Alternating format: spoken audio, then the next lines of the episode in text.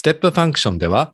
キャリアに悩んだ末にテクノロジーリーダーを目指して留学を決意した2人のエンジニア、ケイジとマサトが MIT での留学生活やキャリアにまつわるトピックを語ります。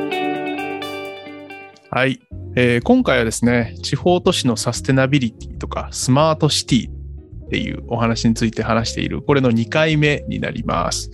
で今回もですね、あの、書籍をベースにですね、えっ、と、アクセンチュアさんがですね、会津若松でやられている、えっ、と、取り組み内容についてですね、ご紹介していた、えーいければなというふうに思います。あの、第1回の方でですね、実際じゃあ、あの、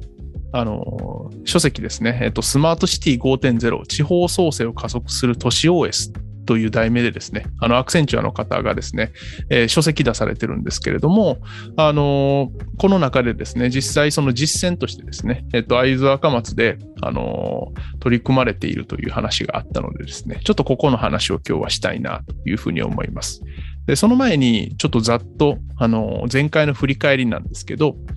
まあ、あの、2011年からですね、この会津若松をターゲットにしてですね、このスマートシティの実装っていうのに、あの、アクセンチュアさんが、えっと、取り組まれてますと。まあ、このコンサルティング会社が取り組むっていうのは結構面白いなと思って、あの、うん私注目してるんですけど、あの、アクセンチュアとしては、その、当然会津若松のふ、まあ、これは復興っていうことも、あの、大震災のね、あの、こともあるんですけれども、彼らはより大きくと地方都市の課題っていうのをタックルしたいというふうに思ってるみたいで、あの、やっぱり大きな方向性としては、首都圏のその高付加価値機能っていうのをやっぱ地方に移転したいであるとか、えー次世代を担う新産業を地方で育成しようっていうのが、えーと最終的に、えーと実現したいソリューションだというふうに彼らは位置づけてますというところです。うんで、まあ、もちろんね、一朝一夕ではできないので、えっ、と、彼ら、その、としては、戦略としてはですね、まずその、やっぱり、えっ、と、存在するその自治体に対してですね、あの、市民が、まず自分ごととして、その都市を捉えてもらうっていうところ。で、あの、いろいろ、その、アプリケーションいろいろ導入するんですけれども、やっぱオプトインを採用しながら、ちちあの市民の参加型にするっていうところをかなり重要視しているというところみたいですね。で、実際、会津若松でやるときには、あの、市民への参加っていうのをかなり期待、あの、できるような形、今日少しお話ししますけれども、あの、プラットフォームを作ったりとかで、かなり、あの、参加主体にできるようにしているという感じです。で、会津若松で実際、あの、ここを選ばれた理由っていうのは、あの、実は結構豊富な資産があるっていうのも、あの、彼ら着目したポイントらしくて、なんか水がすごいいいとかね、お酒いっぱい、あの、いいお酒出るとかいう話も聞きますし、やっぱ水はすごいいいと。あと、まあ、精密機械とかもいいらしいんですけどね。はい。で、歴史資産もありますし、あとは ICT の専門大学があったりとか、充実した医療環境があったりとか、あとはまあアクセスもいいっていう形らしくて、まあこういう資産っていうのを最大限に活かすっていうのが、この会津若松での、えー方向性というか戦略になってるそうですというところ。まあこのあたりをスマートシティ化戦略っていう形でまとめ上げて今実装しているというのが、実際アクセンチュアが会津でややられていることの、まあ言ったら大枠になります。うん。会津若松お酒なんかで今ググってみたんだけど、はいはい。うん。まあ確かにいろんなお酒が出てきて、例えば、はい。ね、会津地方のお酒とかだと、会津、なんていうのかな？会津中将っていうのかな？え真んー、中の中に将軍の将って書いたりするやつとか、うん。あ、これ、うん漢字が難しくて読めないのが多いな。うん、でも確かにたくさんお酒出てきます。そうですね。あの、うんまあ私のね、あの、妻がですね、福島が実家っていうのもあって、あの、彼女の、彼女は、えっと、中通りってこう、福島の真ん中なんですね。福島って実は大きく浜通り、中通り、あと会津ってこう3つに分かれるらしくて、あの、その、えっと、山の感じもあってね、そういうふうに分かれるらしいんですけど、やっぱり福島全体としてもそもそも、あの、農産物は多いし、お酒も多いしっていうところで、あうの、んそもそもがそういう土地であるというところが、まずベースにあるっていうところみたいですね。で、会津なるは。ううんん、会津もしっかりという感じらしくて、うんうんうんはい。っていうところです。ぜひぜひ。あの、なので、まあ、全然関係ないですけどね。あの、私としては、まあ、福島、あの、まあ、妻とね、えっ、と、出会ってからよく行くようになりましたけども、いいところなんで、ぜひ、あの、訪問してみてくださいというところです。とでは、ちょっと具体的にですね、えっと、会津若松での、じゃあ、スマートシティ計画っていうのがどういうふうに進んでるかっていうのを、今日は少し見ていきたいと思います。で、あの、大きくですね、えっ、と、彼らが位置づけてるのは、方向性としてですね、あの、オープンイノベーションっていうのを彼らはキーワードにしているようです。で、まあ、このオープンイノベーションって実は最近よく聞くワードかなと。いろんなところでよく聞くワードかなと思っていて、あの、企業とかだと、その、リソースの一部をですね、外に貸し出すっていうことで、あの、オープンイノベーションっていうふうに使ってるところがあるかなっていうふうに思い出す、思うんですけど、例えばその生産ラインを人に貸すとかね、なんかそういうことをやることで、あの、イノベーションを加速させましょうっていう話があったりするかなと思うんですけど、うんあの、ここの会津若松でのこのオープンイノベーションっていうキーワードはですね、どうも、あの、まあ、市民の参加を、えっと、できるようにっていうのはもちろんそうなんですけど、あの、彼らが参加して、こう、データが集まってきますよねと。でそのデータをですね、えっと、オープンに、まあ、あの、アクセスできる API っていうのをオープンに公開してですね、で、それに対して誰でも、その、あの API を使える。まあもちろんあの申請いるんですけれども、申請が承認されれば誰でも使えるような仕組みにする。でそういうふうな仕組みにすることで、あの、いろんなプレイヤーっていうのが集まってきて、あのシステムが、エコシステムとしてどんどん強くなっていくって、まあそういうものを彼らはオープンイノベーションというふうに名付けて、えー計画を作っているという形になっているそうです。最近あの国交省がプラトーっていうあの 3D 都市モデルの整備とか活用とかオープンデータみたいな取り組みをやってて聞いたことある、えー、あ初めて聞いたわ。うん、都市の 3D モデルをオープンデータとしてあの公開してて、うんうん。まあ、そこでその人流とかそういうもののシミュレーションを行ったりとか、うん、ゾーニングとか災害リスクの情報とかそういうのをあの可視化したりとかね、えー、うん、そういうソリューションを、まあ、生み出してほしいということだと思うんだけど、うんうんまあうん。うん。ん、みたいですよ。なるほど。あそういうのの取り組みに結構確かに似てるかもね。そういう意味だとね。面白いね。うん、確かに。あの、そうですね。で、ここで多分キーワードになるのは、あ、キーになるのはですね、その市民側にはですね、まずその参加してもらわなきゃいけないので、あの、彼らはですね、デジタルコミュニケーションプラットフォームというものを作って、市民側、まあ、例えばこれ観光客とか、まあ、あの、えっ、と、事業してる人とかも含むみたいなんですけど、まあ、彼らとのコミュニケーションとか、彼らからデータをもらいますよとか、なんかそういうふものをちゃんと整備するっていう、これと、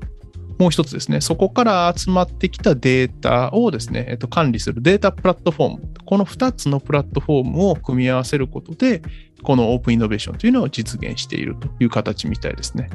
うん、はい。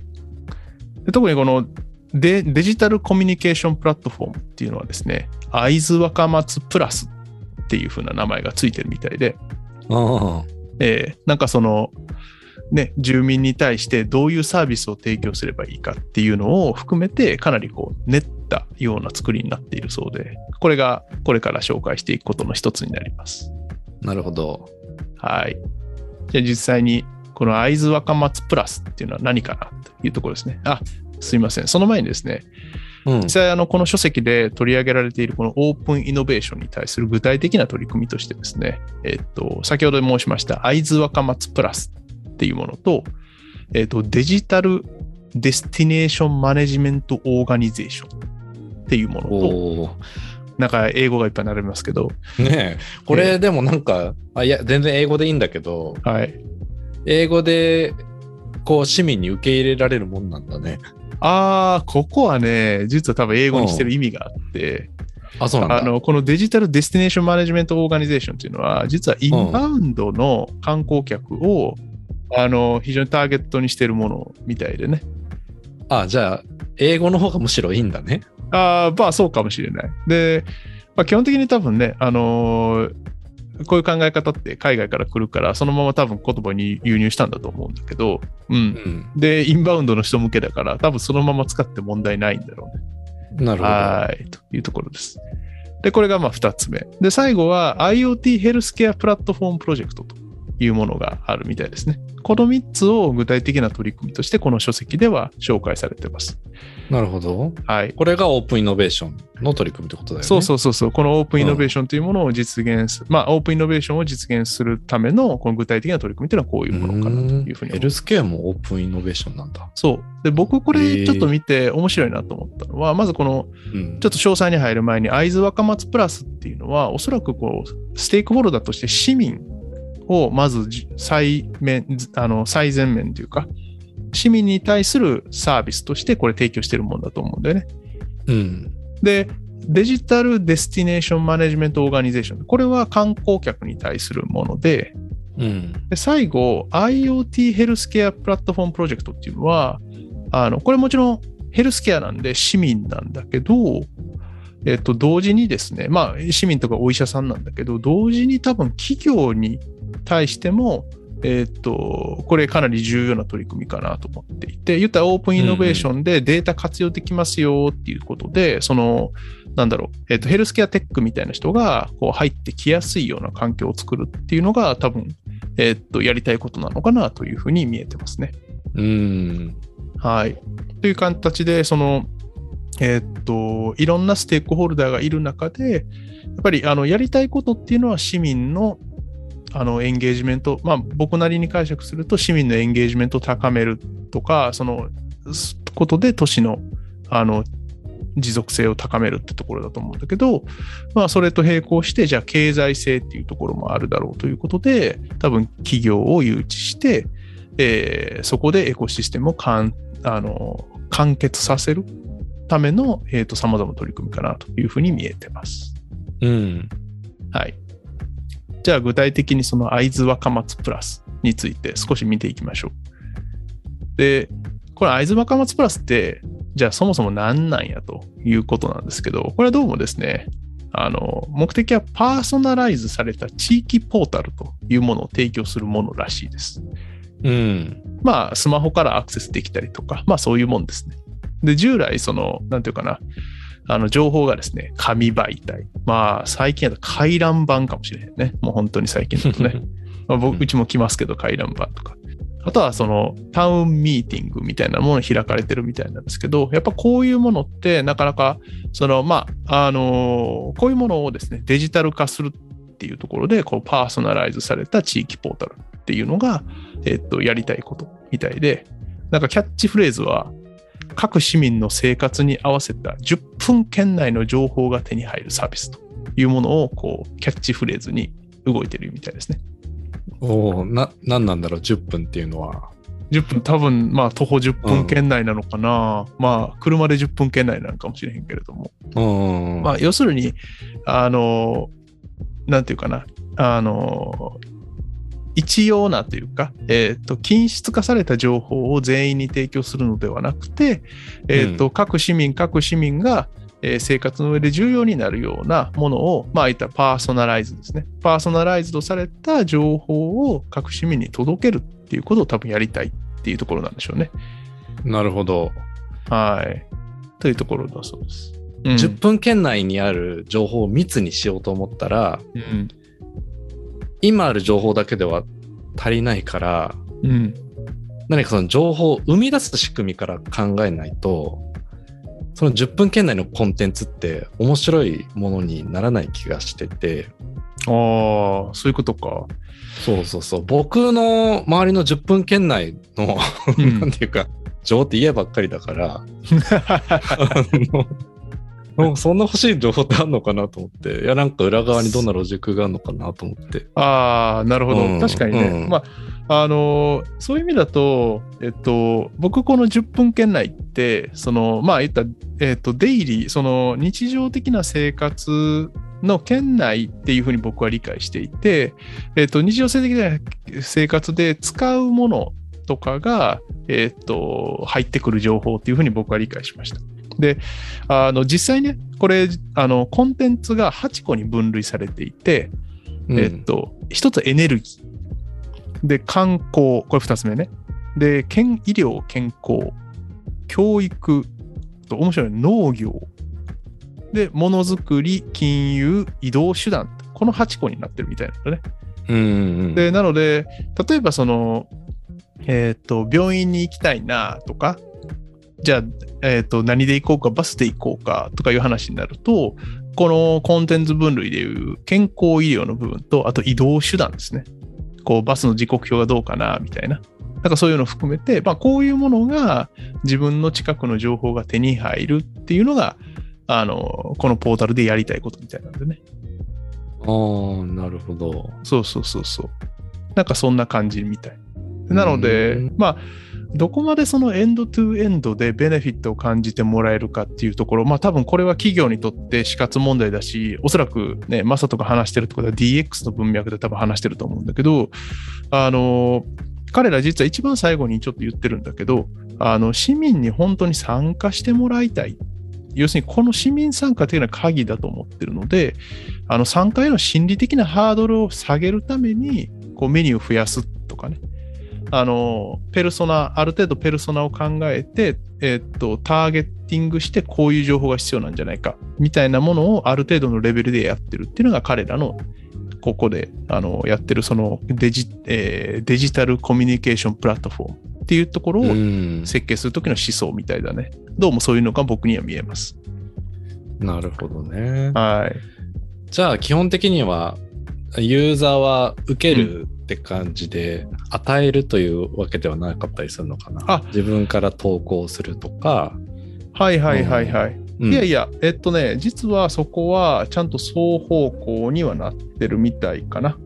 えっと、例えばその自分自身が、えっと、どういう情報を言ったらデジあのデータプラットフォーム側に自分のどういう情報を上げるかとか、そういう部分はそのオプトイン型で、えっと、渡す形になるし、うん。えっと、あとはね、あ、そうだね。えーまあ、これはそのプラットフォームを介してなのかどうかはあれですけれども、あのスマートシティを考えるコミュニティみたいなのを開催して、実際に、えっと市民からの情あの意見をもらったりとか、そういう形であのフィードバックがかかるようになってるみたいですね。なるほどね。うん。今さ、うん、会津若松プラスをはいはい。実際見てみようと思ってはいはい。開いたんですよ。おそしたら、はい。トップ画面のさ右上の方に、はいご近所の今日のチラシっていうところがあって、いいね。いいね。そこにあの、ね、郵便番号を入れて探せるような仕組みがあったりとか、はい。そんなのがありましたね。いいねあとはみんなからコメントが投稿できるようになってたりとか。あそうだねそうそうそうそう、うんコメントが、そうそう、ごめんごめん。コメントが投稿できるのはそうですね。はい。うんうんうんというとこうん。ああ、ろです。ななんとなく見てるとイメージが湧きました。はい。というところ。うん。どうもね、あの、さっきその、タウンミーティングとか、その紙媒体とか、ウェブとかいう話をちょっとしたんだけど、あの、一応データがあって、どうもね、公式、市の公式ホームページへの月間平均アクセス数はですね、1人当たり0.9回。おうえー。うん。そうそう、月1回もアクセスしてないし、タウンミーティングへの参加者数って全市民の1%にも満満ちま満たないというところらしくて、で、その、あのその状況で、あの、やっぱりこう、市民側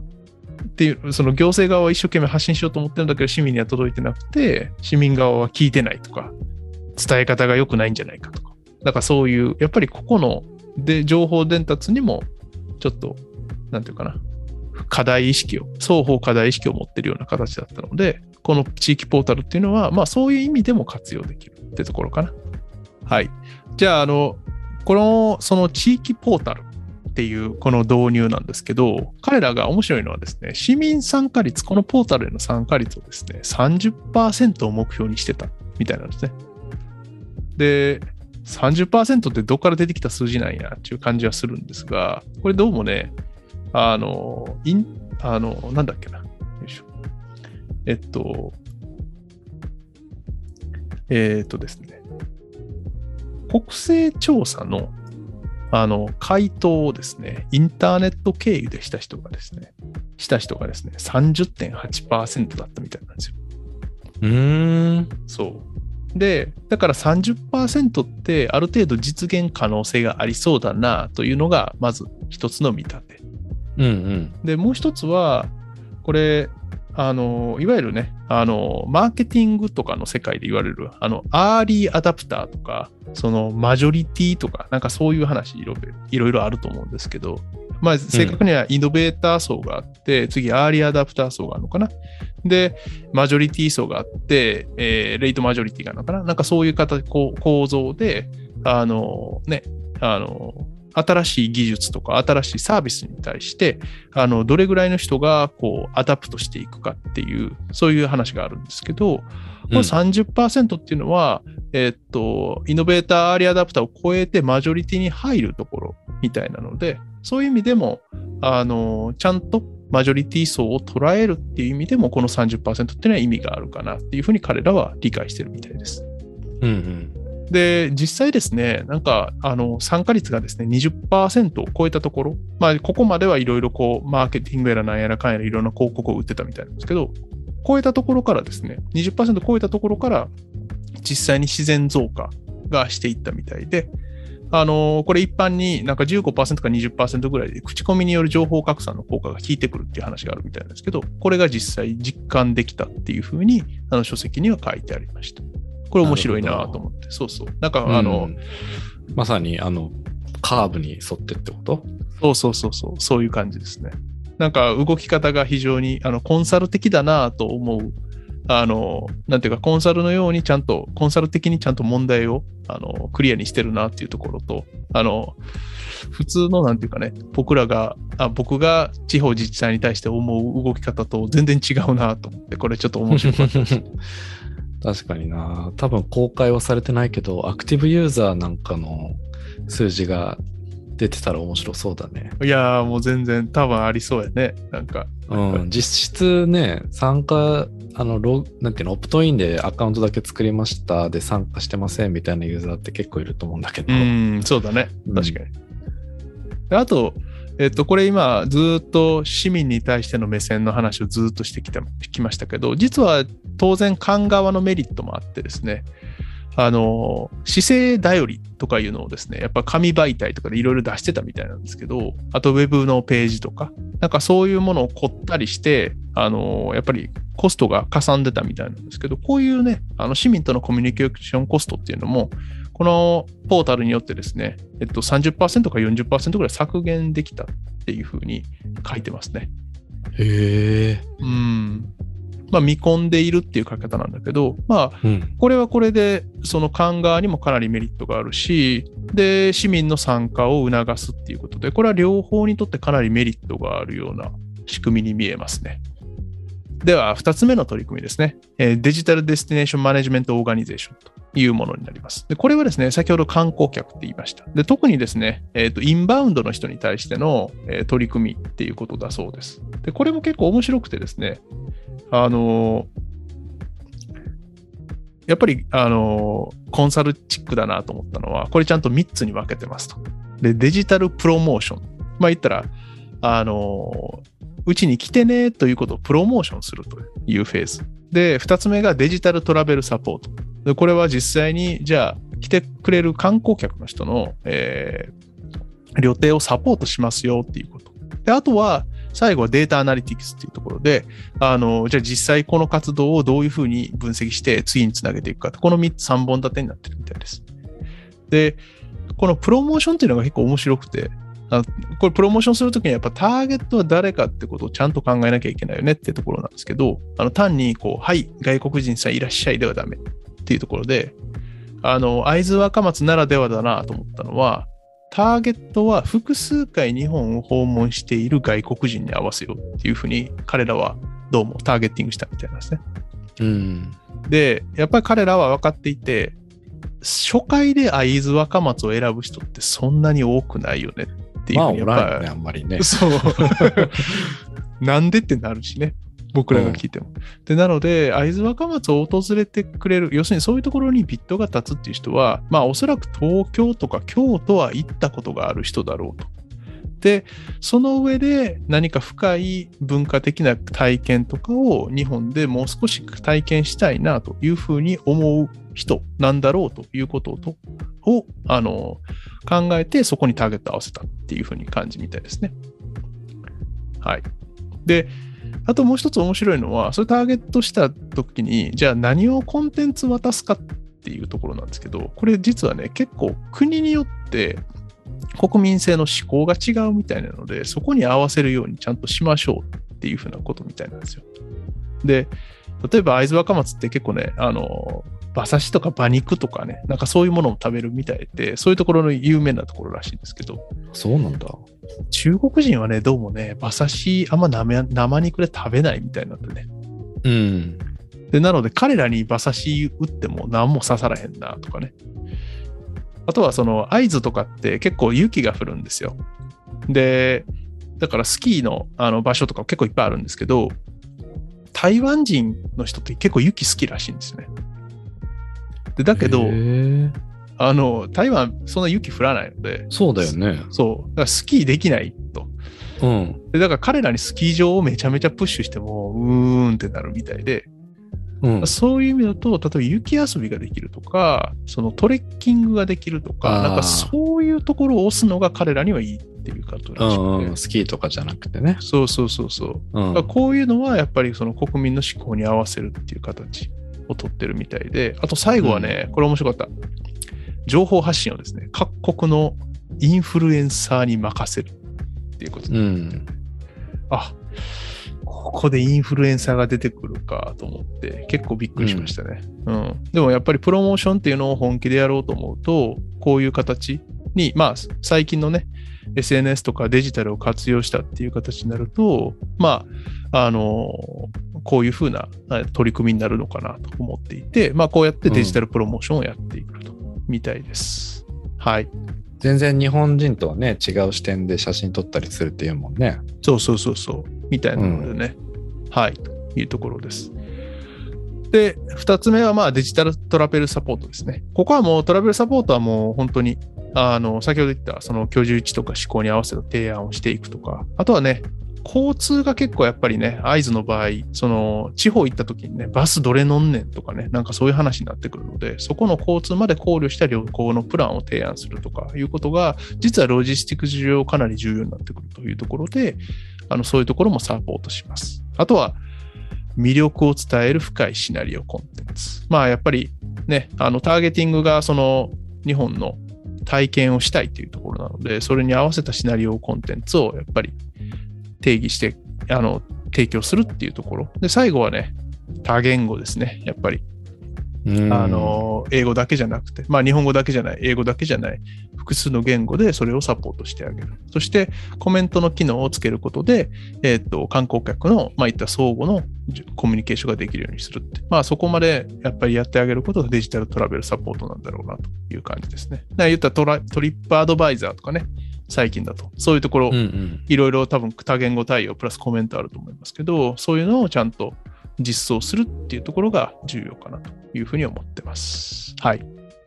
ではですね、えっと、これが2点目の取り組み。で、3点目の取り組みに行きましょう。3点目の取り組みはですね、IoT ヘルスケアプラットフォームプロジェクトということです。で、これは当然ヘルスケアながら、ヘルスケアなので住民、市民にとっては重要なんですけど、あの、あの先ほども申しました通り、企業にとって、その医療のテック関係のものを加速するっていう意味でも、あの、新しい産業を創出するっていう意味でもかなり重要なのかなというふうに個人的には思ってます。で、特に、あの、ヘルスケアだと、実は予防を、いや、健康管理、予防、検診、診察ってこう、4段階ぐらいに大きく分けられるみたいなんですけど、このプラットフォーム自身は健康管理、予防、検診の半分ぐらいまでかなみたいな、ここのをターゲットにしてるみたいで、やっぱ診察っていうのは現状はターゲット外になってるみたいです。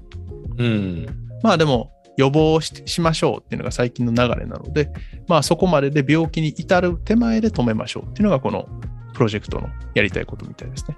うんうんはい。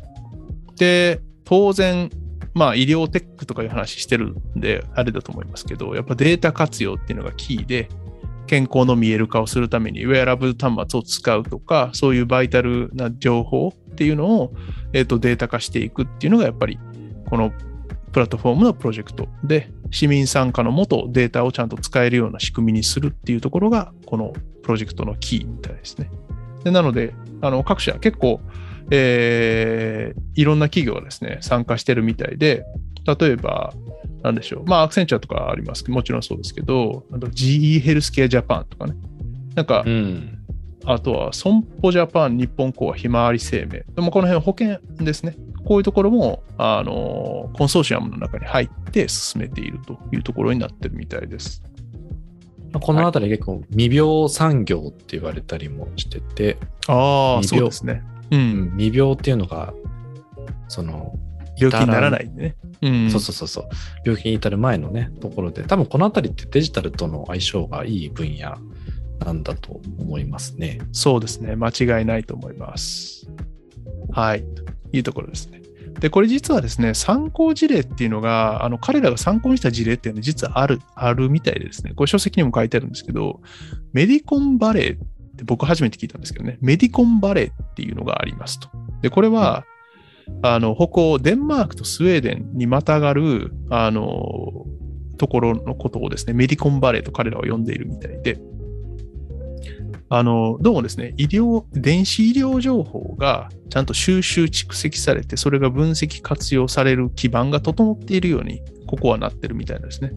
コペンハーゲン、デンマークのコペンハーゲンからその橋を渡ったところ、えっと、スウェーデンのあの中心部あるんですけど、ここの部分をメディコンバレーっていうみたいで、ここ実際10大学がですね、12個ぐらい。えっ、ー、と、病院が32個。で、300以上の民間企業っていうのがここに集積してて、これびっくりしたんですけど、両国の GDP の20%を創出しているとも言われるっていうふうに書いてました。これほんまかと思ったんですけど、そう。っていうぐらいに一大産業にここはしてるみたいなんですよね。この2つの国が力を上げて。で、実際そのやってることって結構すごくて、出生直後にですね、うん、マイナンバーを全員付与して、DNA を採取しますと。で、医療データっていうのを生涯にわたって一元管理するっていうのが、実はそのデンマークとスウェーデンでは実際に行われているみたいで、あの、こういうものがちゃんと基盤となって、そして上にそれを活用できるアプリケーションがいっぱい載る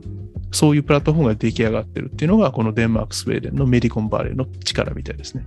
へーうん、なので、まあ、あの、会津若松でもこういうものを参考事例にしながら、こういうプラットフォームを作っていこうというところなんだと思います。あとは、まあ、もちろんね、ここで作ったプラットフォームを、えー、地方展開、他の地方へ展開していくっていうのを、アクセンチャー狙ってると思いますけれども、まあ、そういうことを狙ってるんでしょうね。うん、なるほど、はい。いうところだそうです。はい。じゃあ今日はですね、あの